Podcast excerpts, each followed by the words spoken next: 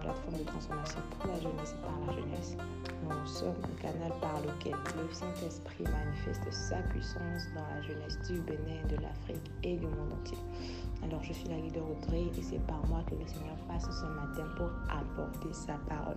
Amen. Amen, amen. Alors notre verset de base ce matin se trouve dans Somme chapitre 34, le verset 5, qui dit ceci en verset 8 secondes.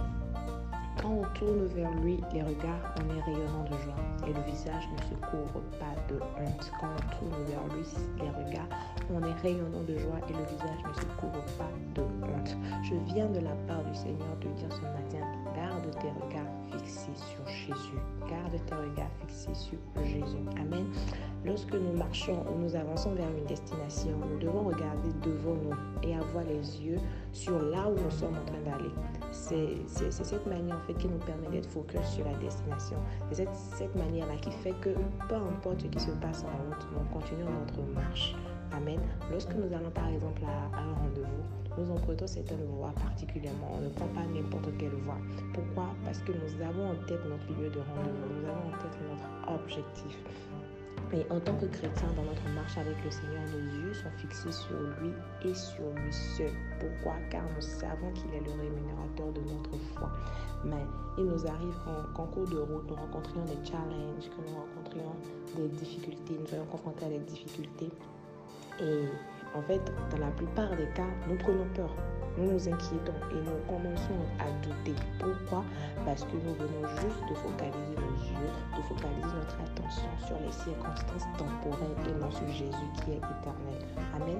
Lorsque Pierre devait marcher sur l'eau, lorsqu'il devait marcher vers Jésus en fait il a d'abord commencé avec espoir. Il est en train de le faire avec espoir. Il réussissait, il a commencé à marcher sur l'eau.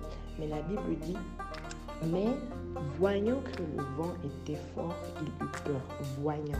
Comment est-ce qu'il peut voir le vent si les regards, si ses regards étaient restés fixés sur Jésus qui lui a dit viens il y a quelques minutes, ou même Jésus qui lui a dit viens il y a quelques minutes. Si ses regards étaient restés fixés sur lui, il n'aurait pas pu voir le vent qui a soufflé.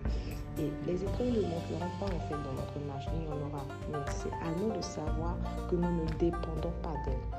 Nous pouvons toujours crier comme Pierre l'a fait et dire Seigneur, sauve-moi.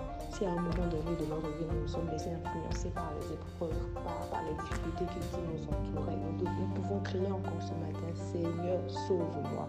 Amen. La Bible nous parle euh, de, deux hommes qui ont construit leur, propre maison, chacun. Chacun a construit sa maison. Il y a l'un qui a construit sur le roc et l'autre a construit sur le sable. Les, les mêmes épreuves sont arrivées la pluie, il y a eu la pluie, il y a eu le vent, il y a eu des vagues et tout. Mais celle en fait qui a été construite sur le roc a tenu bon. Mais celle qui a été construite sur le sable a été renversée, elle a été détruite.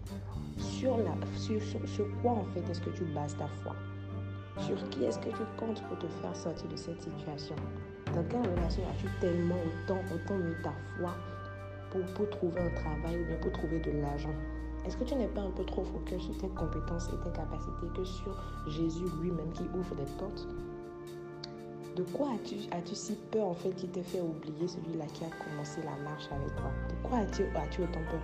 N'a-t-il pas dit dans Philippiens chapitre 4, le verset 6 Ne vous inquiétez de rien, mais en toutes choses faites connaître vos besoins à Dieu par des prières et des supplications avec des actions de grâce. C'est le Seigneur qui nous dit dans sa parole.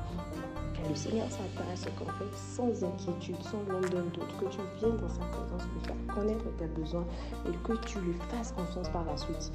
C'est pourquoi en fait la suite du verset de Philippiens va dire Et la paix de Dieu qui surpasse toute intelligence gardera vos cœurs et vos pensées en Jésus-Christ. En fait, il n'a pas dit que dès que tu viens renverser en fait tes, tes inquiétudes dans sa présence, il n'a pas dit que les problèmes vont disparaître immédiatement.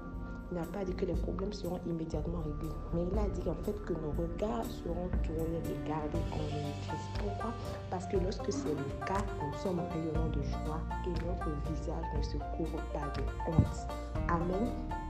Amen. Toi qui as déjà tes regards fixés sur Jésus, j'aimerais vraiment t'exhorter ce matin à continuer.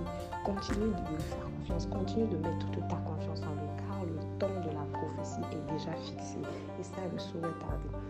Toi qui as eu à te défocaliser, je t'invite ce matin à te réajuster et à avoir confiance en Dieu. Amen. Dis avec moi ce matin, je garde mes regards fixés sur Jésus. Je garde mes regards fixés sur Jésus. Amen.